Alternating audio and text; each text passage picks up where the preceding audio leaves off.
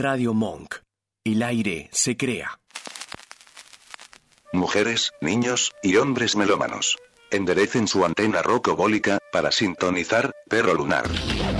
Rock and roll has got to go.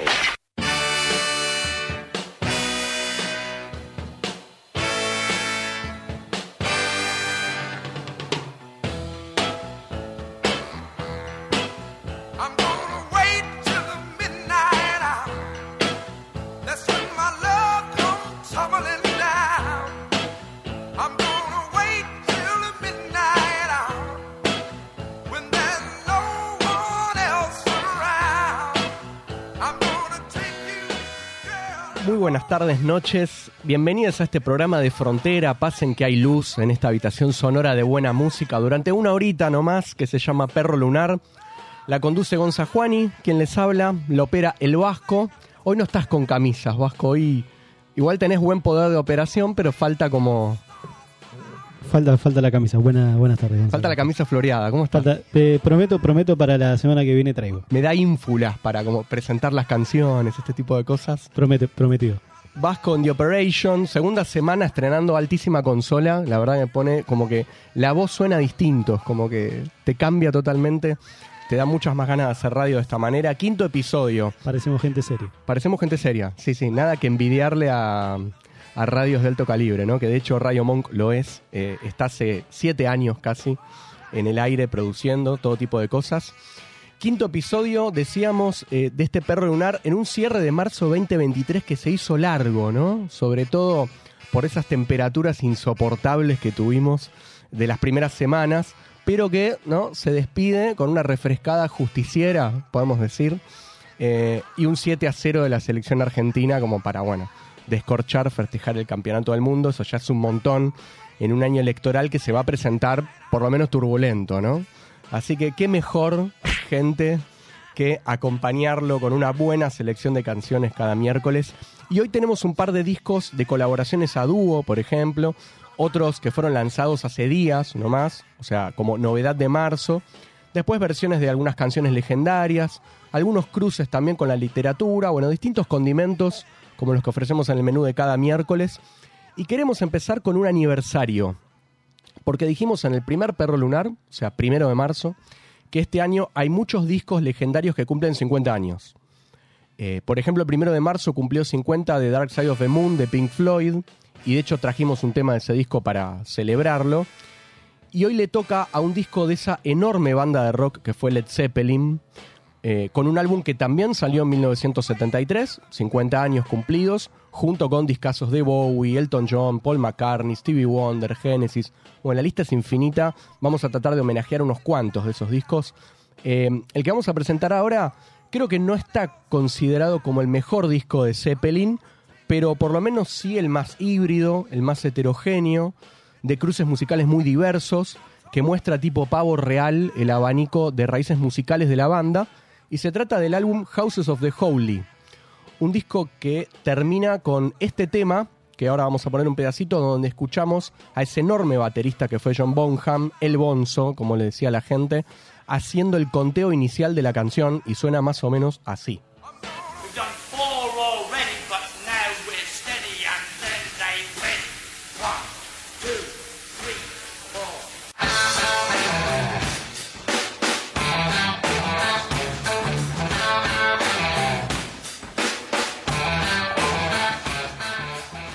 Lo que suena de fondo es The Ocean, uno de los temas de Houses of the Holy, disco donde Zeppelin lo que hace es distanciarse un poco de esa pulsión más blusera de los primeros dos discos sobre todo y empezar a expandirse el lenguaje sonoro, primero con una vena un poco más funky, si agarras el tema de Crunch, un poco reggae también en Dire Maker, pero a la vez, a, a la vez digo, profundizando una búsqueda acústica más bien folky en canciones como The Rain Song, que vamos a escuchar también un pedacito.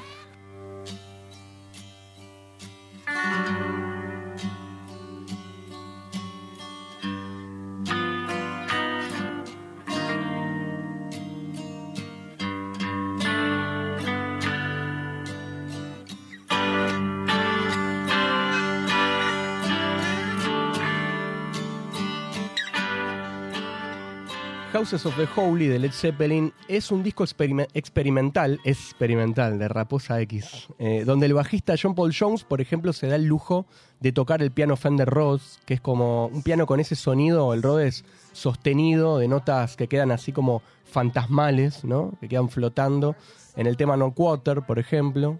También sintetizadores, sobre todo el Mellotron, que es ese teclado que emula un sonido de orquesta de cuerdas, muy usado en los 60, 70. Bueno, en esto que estamos escuchando de fondo, The Rain Song, el sonido del Mellotron es clave, ¿no? Ahora lo vamos a escuchar cuando llegue la parte. Bueno, un disco Houses of the Holy con una portada mítica que diseñó el artista Storm Togerson, que hizo varias portadas de discos de Pink Floyd. Y bueno, esta portada de Houses of the Holy de Led Zeppelin, de esas que aparecen en pósters de disquerías, en bares, en habitaciones, ¿no? Que, que tiene a un grupo de niños subiendo una especie de colina rocosa. Es un fotomontaje, creo, el arte de portada, inspirado, dicen por ahí, en una novela de ciencia ficción, que es El fin de la infancia, de Arthur Clarke. Eh, ahora vamos a escuchar el Melotron.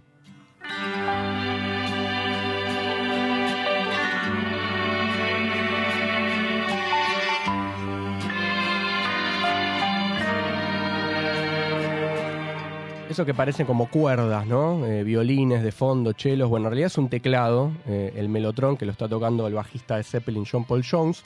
Bueno, decíamos esta portada que refiere a, a ese libro de ciencia ficción, esa novela El fin de la infancia, donde unos niños trepan hacia una torre de fuego para abandonar la Tierra. Bueno, Zeppelin tenía esas portadas, ¿no? Que parecían eh, cuadros para una galería de arte, porque ninguna de las tapas de sus discos es la típica, ¿no? Tradicional foto de la banda. En el caso de Zeppelin, todas son artísticas, tienen como un sentido medio pictórico o de fotomontaje, los ocho discos oficiales, digamos, de la banda.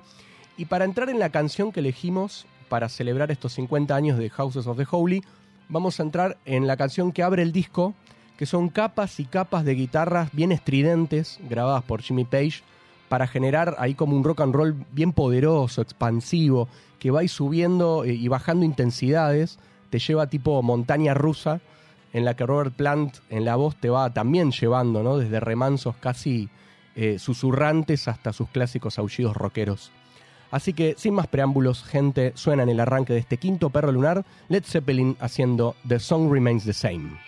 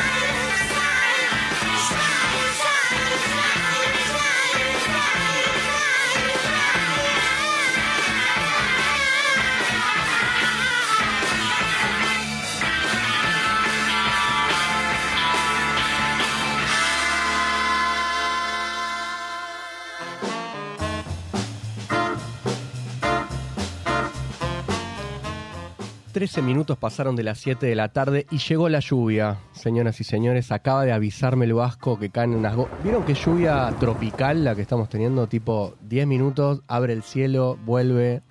¿No? Como se, extrañan esas lluvias para acompañar un viaje de colectivo de repente.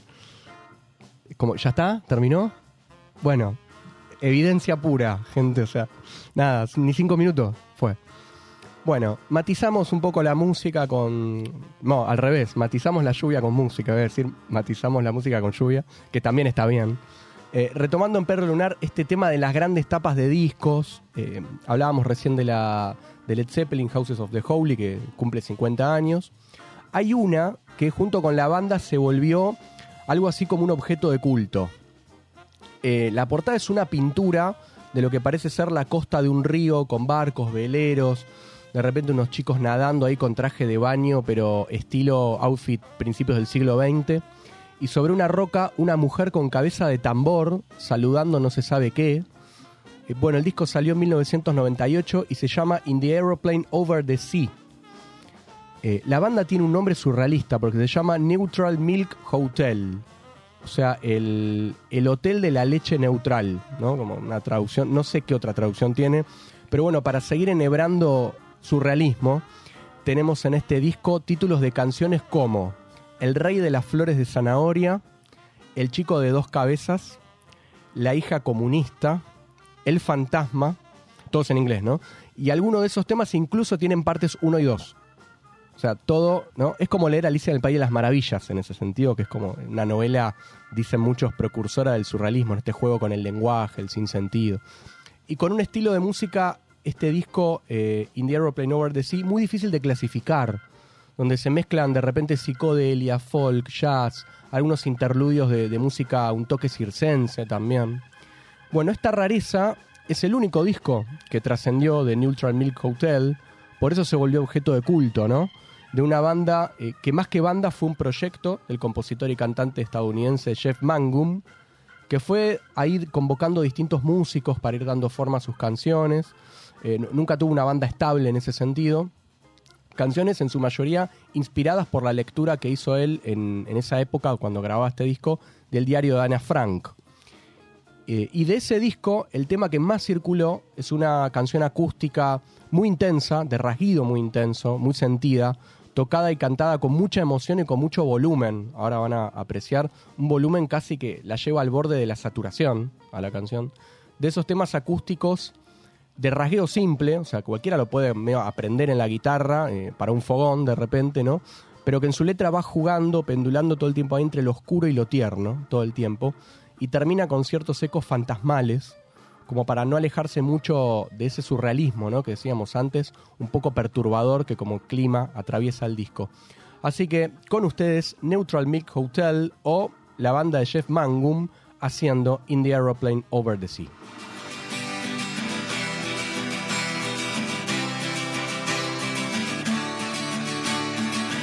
What a beautiful face I have found in this place that is circling all around the sun.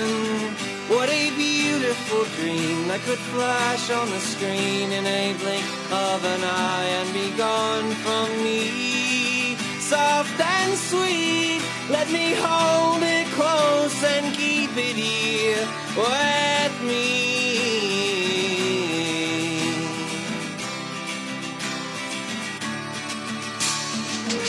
And one day we will die, and our ashes will fly from the aeroplane over the sea. But for now we are young, let us lay in the sun and count every beautiful thing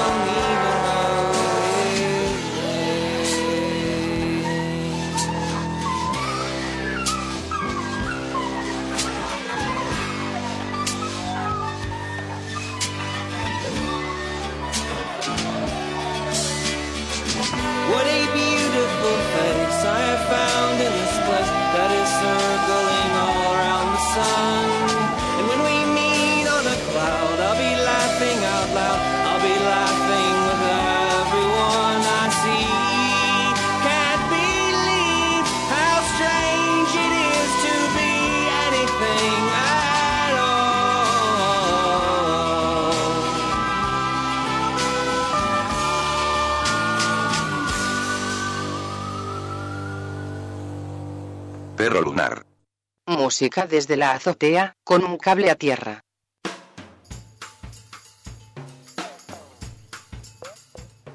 Momento de salir de aniversarios pomposos o discos surrealistas de culto para meternos en apariciones recientes, en bandas, discos, eh, que Perro Lunar los invita a explorar, digámoslo así. Y hoy traemos a una banda que ya desde su nombre hipnotiza, porque se llaman Unknown Mortal Orchestra, o sea, la orquesta mortal desconocida. Toma mate, diría mi abuela, que le mando un saludo. No sé si está escuchando, pero bueno, a veces me pide que le grabe los programas, así que eh, haremos eso.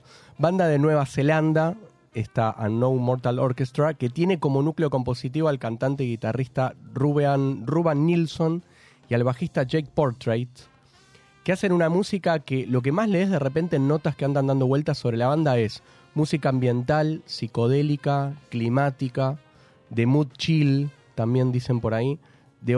Leí después de oscuridad que acecha bajo superficies perfectas e inmaculadas. Me encantó esa, eh, que tiene que ver con lo que... O sea, parte de eso sentís al escuchar el último disco que sacaron este mes, que se llama Five, o sea, 5, con esa B corta o V también que le dicen de número romano, ¿no?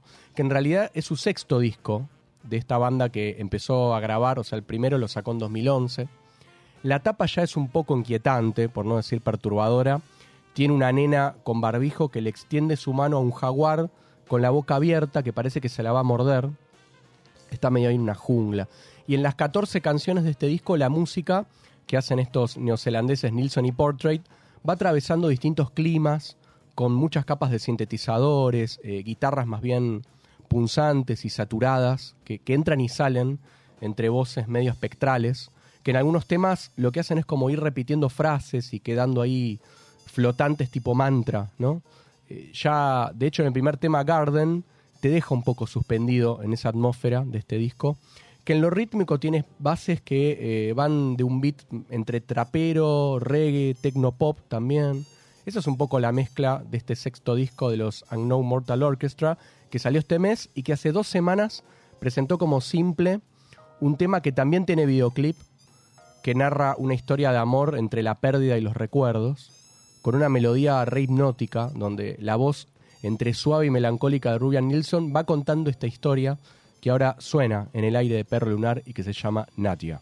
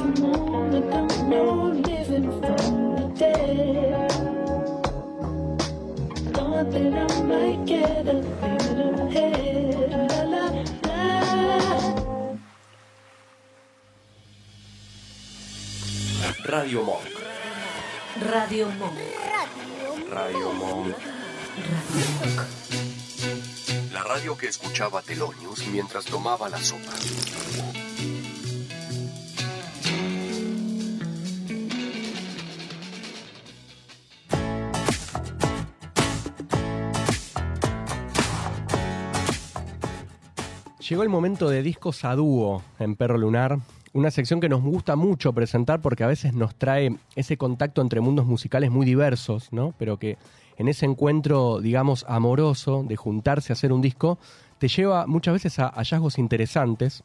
Y este es el caso de las argentinas Paula Mafia y Lucy Patané, que hace dos semanas presentaron su disco Lesbian Drama, y que por ahora no tiene notas promocionales, lo único que encontrás del disco son publicaciones en redes adelantando la presentación en vivo de este flamante álbum, digamos, que ellas dicen condensa 20 años de recorrido musical juntas, cosechando anécdotas, eh, dicen también caprichos, aventuras, un álbum que busca plasmar la intimidad construida en medio de grabaciones, de shows, de giras, porque las dos, Paula Mafia y Lucy Patané, que hace tiempo son artistas solistas, digamos, ¿no? consagradísimas, compartieron hace años bandas como La Cosa Mostra, Las Taradas también, donde hacen como una mezcla de géneros y estilos, música latinoamericana, digamos, en sentido amplio.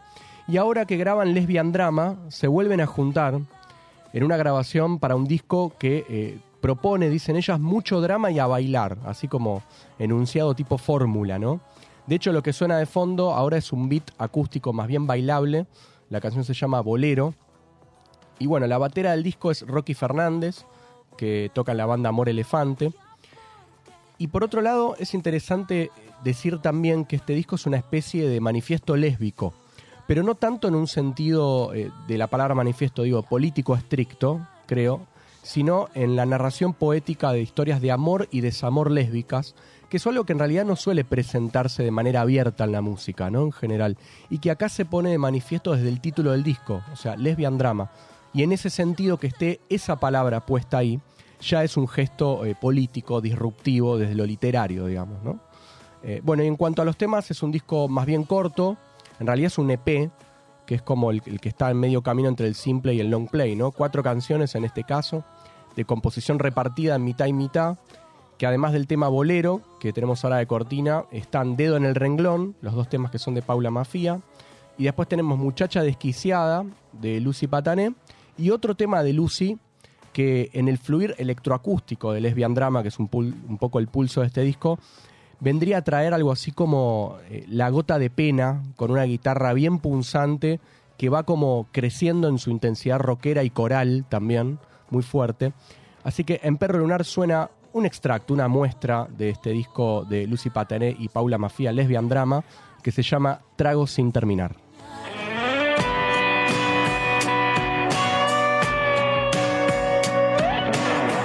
Ella no me habla, ella no me escucha más.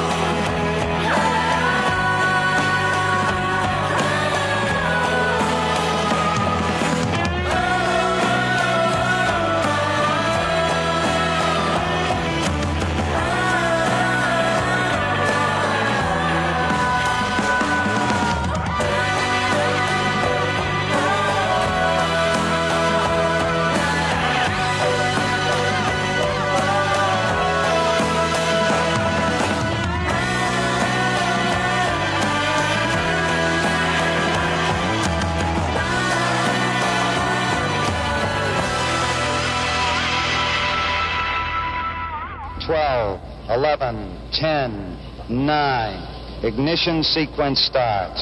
Six, five, four, three, two, one, zero. All engine running. Liftoff. We have a liftoff. 32 minutes past the hour. Las luciérnagas eléctricas giraban alrededor del pelo oscuro de mamá, iluminándole el camino. Esa noche no era distinta de muchas otras noches. Nos despertábamos y sentíamos que el aire fresco calentaba. Sentíamos el fuego del viento, con un brillante color, y sabíamos entonces que su cohete pasaba sobre la casa. ¿Sentiste? Y yo le respondía, sí, era él, era la nave de papá que pasaba sobre el pueblo. Y me dormí otra vez. Cuando bajé las escaleras al día siguiente, allí estaba papá, en la mesa del desayuno, mordiendo su tostada. ¿Dormiste bien, Doug? Me preguntó como si no se hubiese movido, como si no hubiese estado afuera tres meses. "Me- muy bien, le contesté. ¿Por qué no jugas, Doug? No dije nada, pero mamá respondió, juega otras noches cuando no estás acá. Papá me miró y luego, por primera vez, en aquel día, alzó los ojos al cielo. Bueno, hasta pronto, Doug, me decía papá, y nos dábamos la mano. ¿Tres meses? Eso es. Y papá se alejaba por la calle, sin tomar un helicóptero, un coche o un bus, llevando debajo del brazo el uniforme escondido en la maleta. No quería parecer orgulloso exhibiéndose como un hombre del espacio. Sin pensarlo, mientras mirábamos una de las pantallas tridimensionales, le hice a papá la pregunta de siempre. ¿Cómo es estar en el espacio? Mamá me miró con, ojos asustados. Cuando papá salía de viaje, mamá no hablaba de él, solo hablaba del tiempo, o de que tenía que lavarme la cara, o de que no podía dormir. Una vez me dijo que la luz era muy fuerte de noche. En un cohete no había viento de mar, ni cielo azul, ni solo amarillo, ni la comida de mamá. En un cohete uno no puede hablar con un muchacho de 14 años. Doug, me dijo papá eso de las cinco de la tarde mientras recogíamos las toallas y echábamos a caminar por la playa hacia el hotel, cerca del agua. Quiero que me prometas algo. ¿Qué, papá? Nunca seas un hombre de espacio. Ahí me detuve. Nos amacamos un rato y al fin le pregunté, ¿de cuántas maneras se puede morir en el espacio? De un millón de modos. Decime algunos. Los meteoritos, el aire que se escapa del cohete, un cometa que te arrastra, un golpe, la falta de oxígeno, una explosión, la fuerza centrífuga. Y así seguía papá mencionando razones. Subimos a acostarnos. Era la mañana. De pie en el umbral, papá escuchaba al canario amarillo que cantaba en su jaula de oro. Bueno, lo decidí, me dijo. La próxima vez que venga a casa será para quedarme. ¿Lo decís en serio? Papá sintió muy serio. Hasta dentro de tres meses. Fragmentos de El hombre del cohete, cuento de Ray Bradbury que se publica en el año 1951 y que inspiró a Bernie Taupin y Elton John para componer una canción que salió 20 años después, que siempre vuelve, que siempre suena, como el eterno retorno ¿no? de un eco que llega hasta su reversión reciente de Elton con Dua Lipa y se llama Rocketman.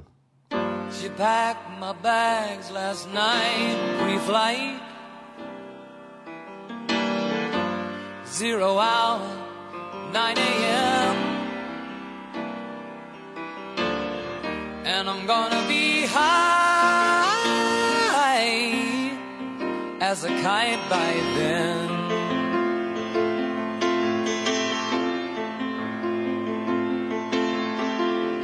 I miss the earth so much. I miss my wife. It's lonely out in space on such a timeless flight.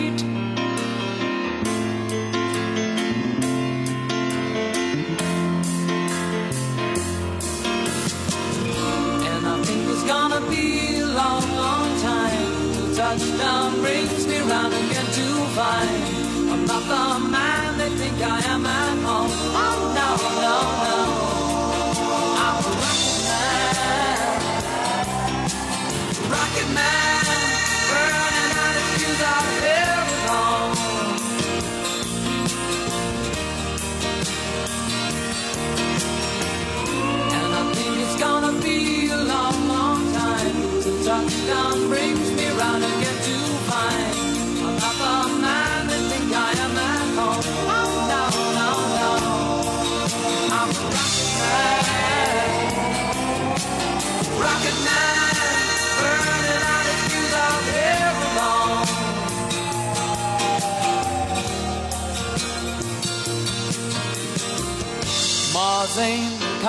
Place to raise your kids. In fact, it's cold as hell. And there's no one there to raise them. If you did,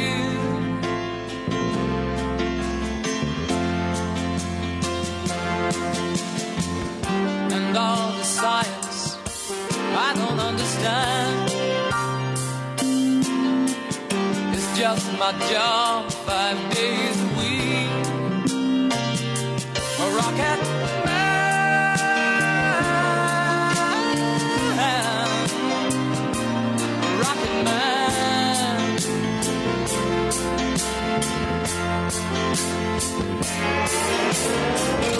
And I think it's gonna be a long, touchdown brings me round again to find. I'm not the man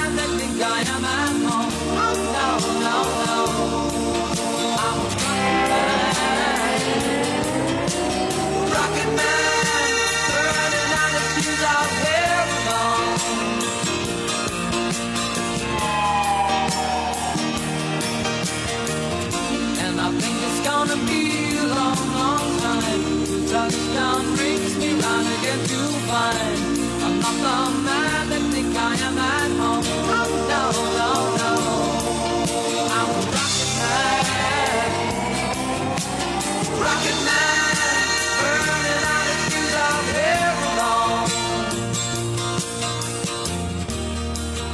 And I think it's gonna be a long, long time. And I think it's gonna be a long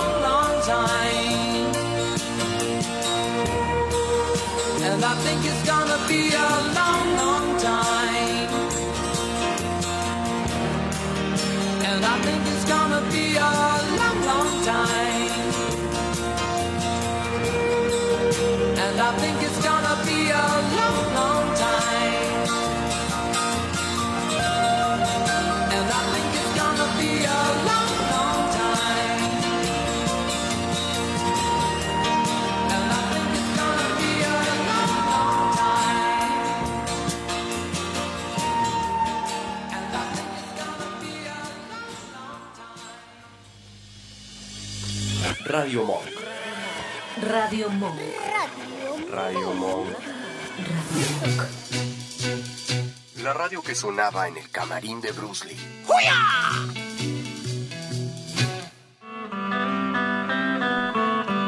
Hace 35 años que al rock argentino le falta Miguel Abuelo. Yo te voy a regalar, a ver si te guardas algo y no lo largas a volar. Mariposas de alas. Suena de fondo Mariposas de Madera. Eh, bueno, un 26 de marzo de 1988 moría Miguel Ángel Peralta, el que le puso a su banda Los Abuelos de la Nada por una frase del libro El banquete de Severo Arcángelo de Leopoldo Marechal, una frase que dice Padre de los piojos, abuelo de la nada.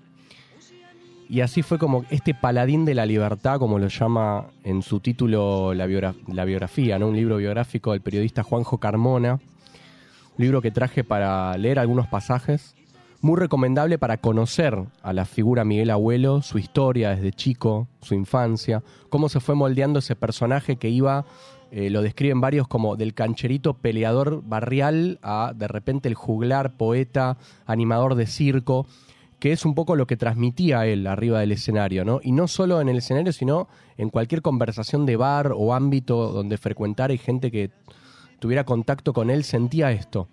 Y es parte de lo que vamos a escuchar en este fragmento que se llama Introducción para espectáculo callejero. Hemos venido de lejos, a pesar que estamos cerca.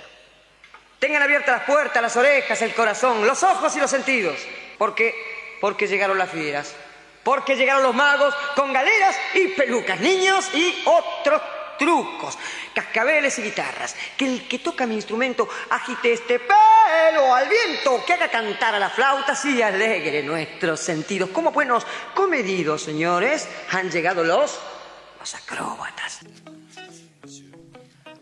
Y escuchás a Miguel y de repente te imaginás, no sé, un animador de circo, un entretenimiento para toda la familia, o no sé, etcétera, que se te crucen por la cabeza, ¿no?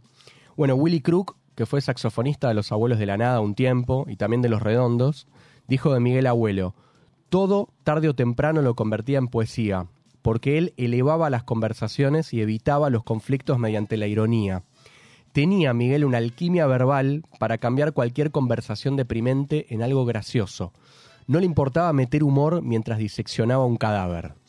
Así lo describe Willy Crook y, en, y en la biografía El Paladín de la Libertad hay muchos testimonios que lo pintan como alguien que tenía una, una manera poética de hablar, alguien que cautivaba.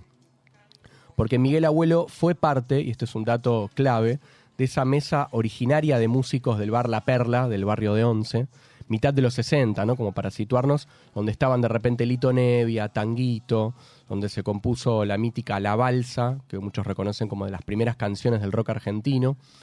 Eh, Miguel Abuelo también estuvo en La Cueva, ese mítico antro eh, que era primero de músicos de jazz, después empezó Sandro cantando con los de Fuego, eh, y ahí iban cayendo esos rockeros de pelo largo, medio jipones, ¿no? que vivían en pensiones cercanas a estos bares y que caían ahí a escuchar música o de repente a tocar, a zapar, y que ahí fueron gestando un rock local, eh, un rock que dejó de cantar en inglés para correrse un poco de esa fascinación Beatle, digamos, bien de época, para eh, probar, inventar un rock en nuestro propio idioma, ¿no?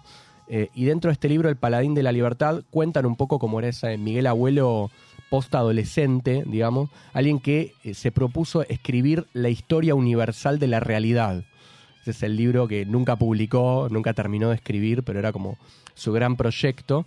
Eh, dice por otro lado Javier Martínez, eh, baterista y cantante de Manal, él ya había venido a la cueva, yo iba todas las noches y un día veo que entra un pibe con una actitud de no conocer el lugar, tipo de ser sapo de otro pozo, y se sentó al lado mío, miró para todos lados y nos pusimos a hablar. Me dijo, yo soy folclorista, soy bagualero, Y le contesté, bueno, yo de eso no entiendo nada, pero qué sé yo, me gusta. No te preocupes que acá somos todos músicos, pibe. No solamente tipos que tocan jazz o rock and roll. Está todo bien, quédate acá. Y a partir de ahí empezó la carrera de Miguel. Aparte yo le dije, dice Javier Martínez, vos cantás baguala, cantate una baguala, dale. Si total, la baguala es el blues del altiplano.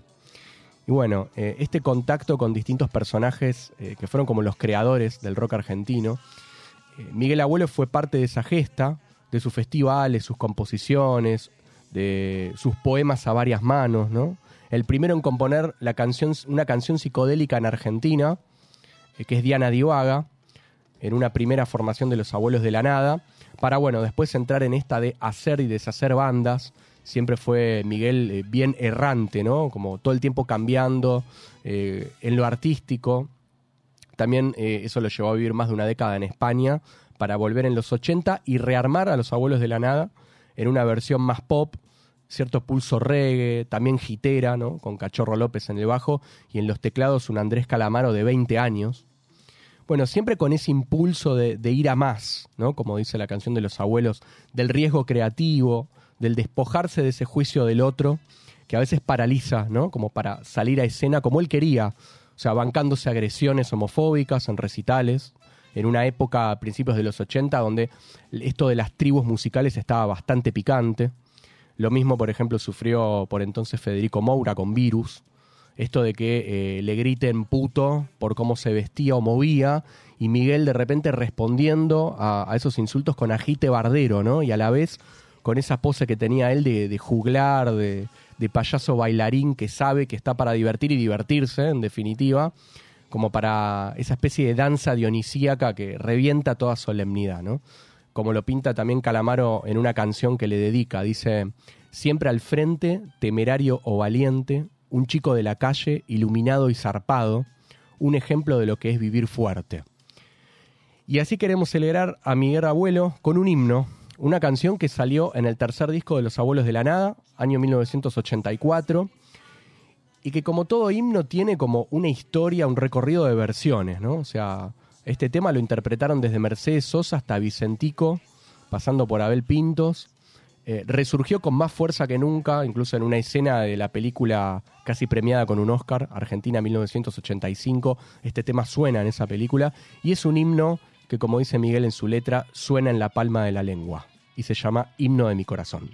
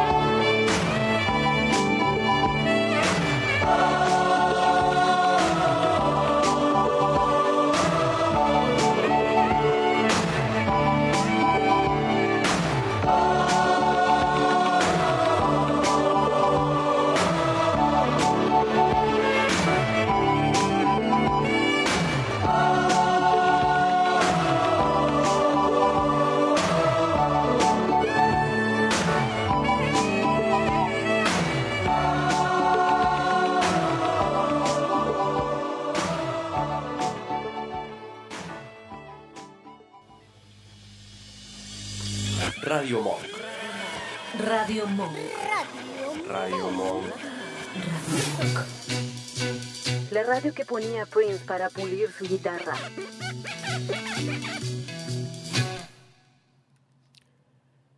Lo que van a escuchar ahora es eh, el sonido de una cajita musical de juguetería parisina que me traje en la mochila.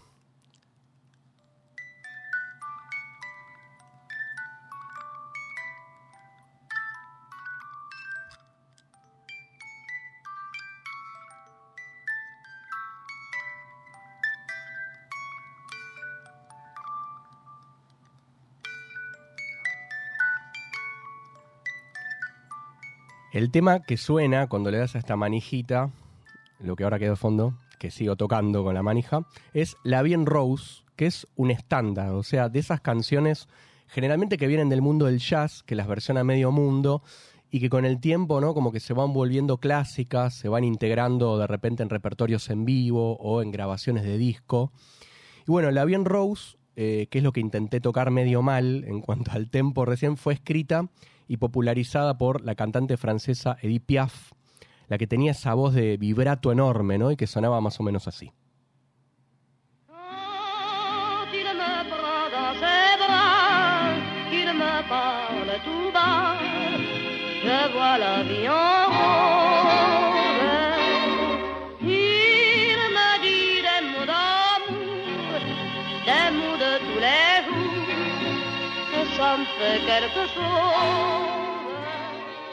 Esta canción, La Bien Rose, la estrenó Edith Piaf en el año 1946, o sea, en medio de las ruinas humeantes de una Europa que había recién salido de la Segunda Guerra Mundial, ¿no? Eh, bueno, la versionaron en distintas épocas y generaciones, por eso lo que decíamos recién de un estándar, ¿no? Por ejemplo, Louis Armstrong, Lady Gaga, Mon Laferte, eh, Sass, hasta Thalía eh, en el 95, mitad de los 90 por ahí también hizo una versión de La Bien Rose. Y nosotros la vamos a escuchar como cierre de este quinto episodio de Perro Lunar en la voz de Grace Jones a fines de los 70 en una fusión eh, entre acústica, bossa nova, medio música disco, pero con un pulso bien pop. Eh, de hecho, la usa Almodóvar en una escena muy cortita de su película Dolor y Gloria, que hay un personaje que pone un grabador en el piso y empieza a bailar al compás de esta versión de la Bien Rose, que tiene una intro eterna hasta que aparece la voz de la jamaiquina o jamaicana, como bien me enseñó mi amigo Jero Carolo, que anda en Japón, se dice las dos maneras. Eh, Grace Jones para imprimirle todo el glamour disco soul a esta canción. Y así nos vamos, gente. El Vasco in the Operation, el bisturí técnico de Radio Monk. Esto ha sido una vez más Perro Lunar, música desde la azotea con un cable a tierra. Hasta el próximo miércoles.